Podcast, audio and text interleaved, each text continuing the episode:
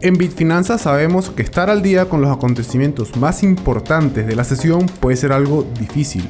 Por eso, acá te traemos las noticias más relevantes de los últimos 7 días de la semana que pudieron haber afectado a las criptomonedas o a la bolsa de valores. Por acá les acompaña Miguel Lares y durante los próximos minutos quiero invitarlos a que me acompañen a disfrutar de este podcast. Al cierre con Bitfinanzas. Hola, ¿qué tal amigos? Sean todos bienvenidos a un nuevo episodio del podcast Al cierre con Bitfinanzas, episodio número 44, en el que vamos a revisar qué ha ocurrido durante esta semana. Primeramente, eh, decir que esta semana ha sido bastante más movida para los mercados tradicionales, para la bolsa de Estados Unidos que para los mercados de las criptomonedas. Sin embargo, igualmente vamos a tener noticias de las criptomonedas. Vamos a ver también qué ha ocurrido esta semana con el tema de la inflación, con el tema de la Fed y también un par de noticias de eh, algunas acciones que tuvieron earnings o que reportaron earnings esta semana. Así que sin más vamos a comenzar con el episodio del día de hoy de Al cierre con Bitfinanzas. Como siempre vamos a comenzar con las noticias de las criptomonedas. Es que tenemos que esta semana eh, ha habido una integración de la red de Helium con Solana. De hecho, la red de Helium, o mejor conocido por su token HNT, ha migrado todo su, todo su ecosistema a la red de Solana. Y esto hizo que sus precios se dispararan entre un 10 y un 12% ambas monedas, tanto HNT como Solana. Para quienes no sepan qué es Helium, Helium trabaja con la tecnología blockchain para dispositivos del Internet de las Cosas o IoT y esta misma fue lanzada en julio del 2019. Hay muchas personas que seguramente la conocen por el tema de poder minar a través de tu conexión a internet básicamente lo único que tienes que hacer es comprar un minador conectarlo a tu modem a tu router de internet y dejarlo allí eso sí tienes que tener algunas consideraciones con respecto al espacio eh, quienes están cerca si de repente hay otros equipos cerca y todo aquello pero eh, permite poder eh, minar estos tokens a través de, por ejemplo, eh, tu internet. Me parece genial que se esté utilizando la red de Helium con la blockchain de Solana porque esto puede permitir un nivel de escalabilidad mucho mayor y transacciones un poco más rápidas. Si bien es cierto, Solana ha tenido muchos inconvenientes anteriormente, esperemos que en un futuro estos sean solucionados y que este tipo de redes como Helium puedan tener un repunte de un poco más de uso también para el Internet de las Cosas, que es algo que seguramente en un futuro vamos a necesitar y qué mejor que tener eh, soluciones basadas en blockchain para este tipo de trabajos del Internet de las Cosas. Además de esto tenemos que Bitcoin ha puesto a prueba los 25 mil dólares durante esta semana y la pregunta que todos se hacen o que todos se hacían en ese entonces era ¿continuará al alza? Y precisamente Bitcoin subió gracias a la publicación de las cifras de inflación de Estados Unidos que se habían conocido hace una semana atrás y pudo tocar o intentar romper la resistencia de los 25 mil dólares. Sin embargo, Bitcoin esta semana no la tuvo muy fácil y actualmente a, la fecha de grabación de este podcast se encuentra en los 23 mil 100 dólares. No ha podido romper esa resistencia de los 25 mil dólares. De hecho, el máximo esta semana fueron 25 mil 250.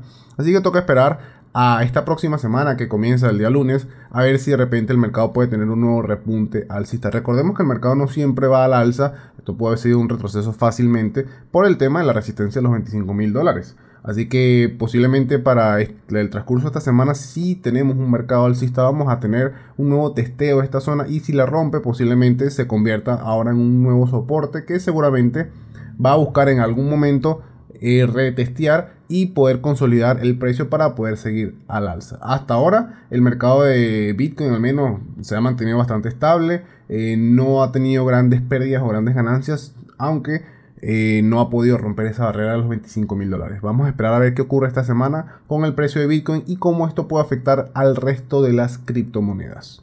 Otra noticia es que Mastercard va a permitir pagos con criptomonedas a través de la web 3. Y esto se da gracias a una sociedad entre el protocolo de pago web 3 de Immerse y Mastercard, lo cual va a permitir a usuarios realizar pagos con criptomonedas en espacios digitales, físicos y en el metaverso. El token que hasta el momento se va a utilizar va a ser la USD Coin o la stablecoin de Coinbase, que es una stablecoin que está respaldada por dólares. Y se prevé que en un futuro esta integración vaya a poder utilizarse no solamente en países como Estados Unidos o Canadá, sino también en otros países. Vamos a ver qué ocurre. Esto es algo que poco a poco se ha ido hablando, poco a poco se ha ido eh, implementando. Sin embargo, aún son cosas que por, por ahora son solamente acuerdos, eh, sociedades, protocolos, pero no se ha logrado una masificación de este tipo de tecnologías. Continuando con el mercado de las criptomonedas, tenemos una que para muchos es, es una altcoin bastante desagradable y para otros es una altcoin que les ha dado bastantes beneficios. Es el tema de Shiba Inu, de la moneda, el token de Shiba Inu. Y esta semana aumentó la quema de sus tokens. Esto es un token o un altcoin que se basa en básicamente quemar o destruir tokens cada cierta cantidad de tiempo. Y esta semana quemó o destruyó básicamente 98 millones de tokens en una sola transacción, lo que ayudó a subir el precio del mismo. Y para ir terminando las noticias de las criptomonedas, tenemos que el consumo de energía de Ethereum ha bajado un 99.99% tras la fusión o tras el cambio del método de Proof of Work a Proof of Stake. Recordemos que el pasado jueves 15 de septiembre del 2022 Ethereum pasó de Proof of Work a Proof of Stake y esto hizo un cambio en básicamente la energía que necesitaba Ethereum para poder minarse o crearse o validar las transacciones. Y según los estudios se ha reducido un 99% de la energía que consumía la red de Ethereum. Esto es una gran noticia ya que en, el momento en el que se está hablando del tema de si pasar Ethereum de Proof of Work a Proof of Stake y todo aquello, se mencionaba el tema del impacto climático que esto podría ocasionar, ya que se iba a reducir evidentemente el consumo de energía y con ello también la huella de carbono que dejaba el tema de la minería de Ethereum. Y bueno, por lo que se está viendo actualmente, aún no llevamos un año de este cambio, pero por lo que se está evidenciando, sí hemos tenido una reducción considerable de la energía que consumía Ethereum para poder validar y minar las transacciones.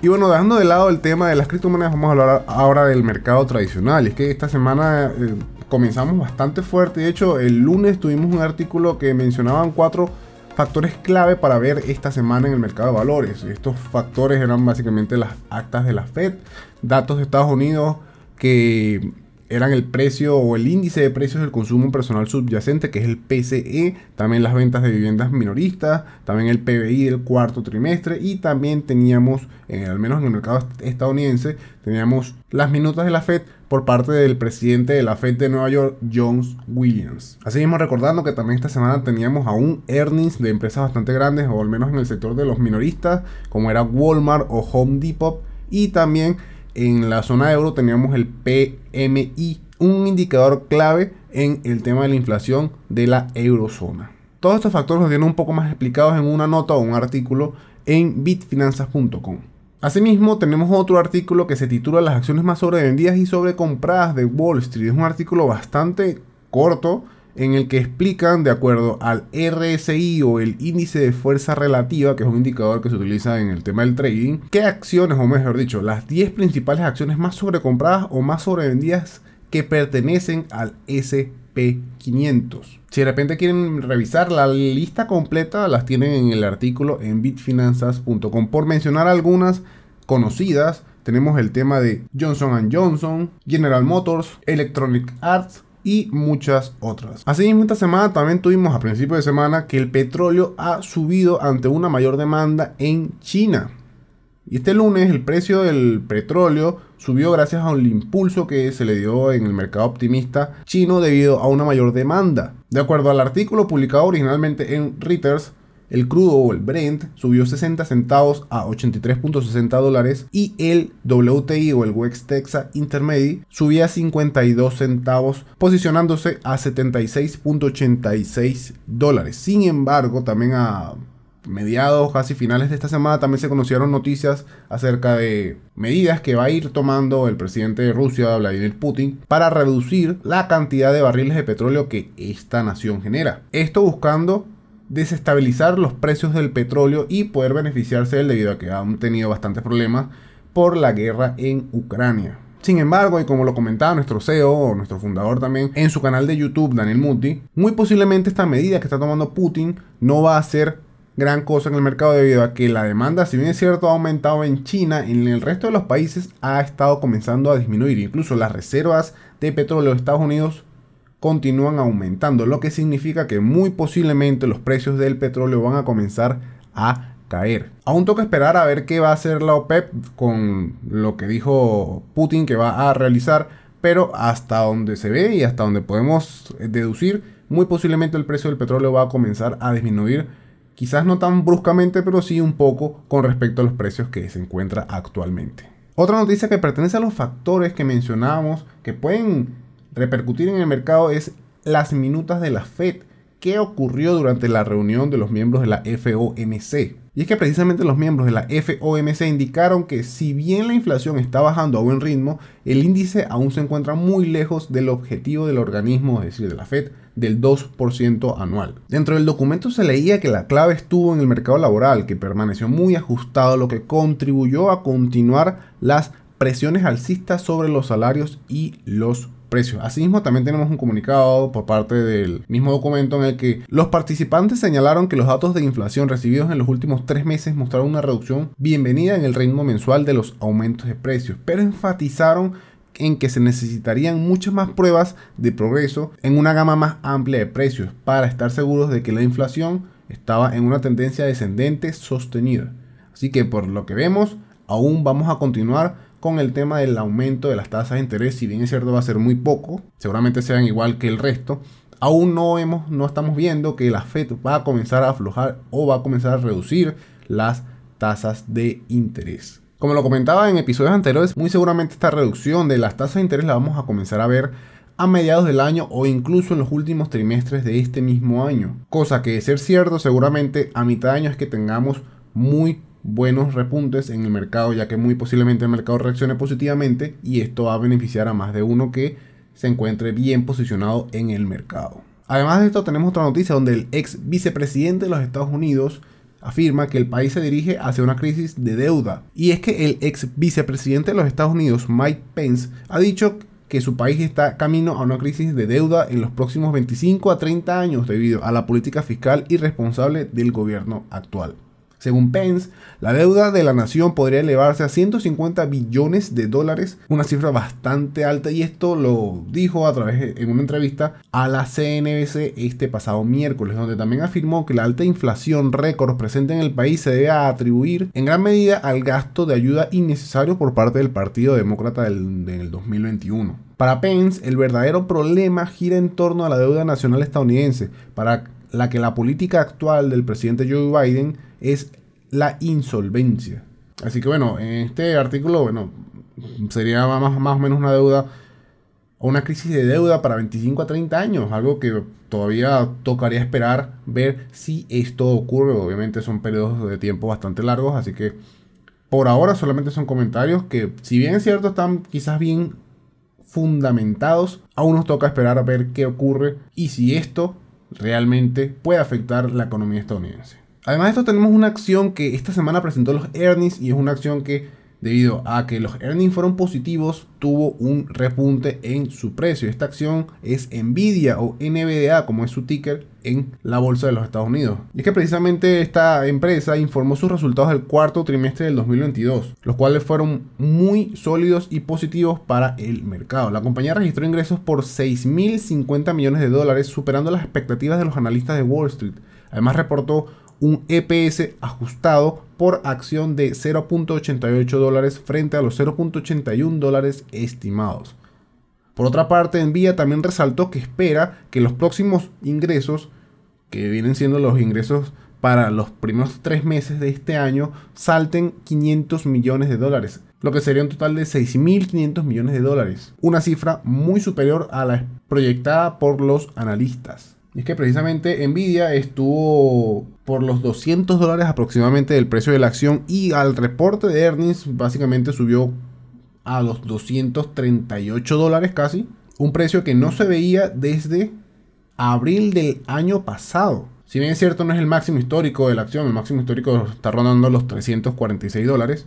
Es un precio bastante elevado y por lo que se está viendo, si la empresa prevé que para los próximos earnings van a resultar aún mucho mayores de lo que se vio en este último reporte, muy posiblemente el precio de la acción va a continuar subiendo. Si bien es cierto hay un gap o un hueco en el precio de las acciones de Nvidia y posiblemente va a buscar eh, rellenar parte de ese gap, la tendencia al menos a largo plazo parece ser alcista. Ojo, digo, parece ser alcista porque esto no es algo 100% confirmado. Solamente toca esperar a ver qué ocurre, pero por lo que se ve, parece ser que el precio de Nvidia va a continuar subiendo durante los próximos meses.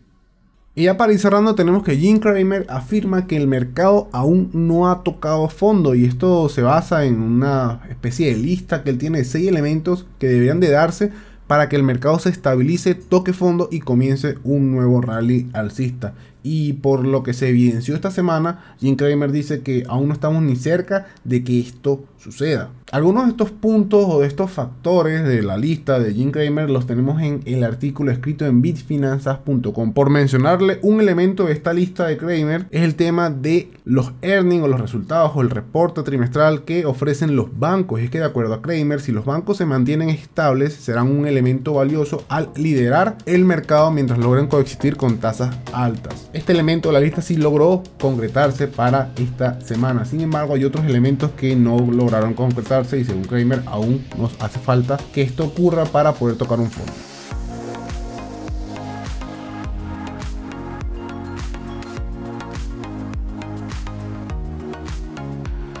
Y bueno, esas fueron todas las noticias durante esta semana del mercado, tanto en cripto como en finanzas tradicionales. Como pueden ver, tuvimos más noticias dentro del mercado tradicional, sin embargo, aún tenemos noticias del lado de las criptomonedas. Esperemos que esta próxima semana el mercado logre recuperarse, al menos los, eh, eh, las cripto, Bitcoin, logre tocar esos 25 mil nuevamente y logre superarlos para poder tener un mercado un poco más optimista, al menos en el mercado de las criptomonedas. Por acá se despide Miguel Lares, o mejor conocido en redes como siendo Miguel, y nos escuchamos en un próximo episodio de Al cierre con Bitfinanzas. Un saludo, hasta luego, chao.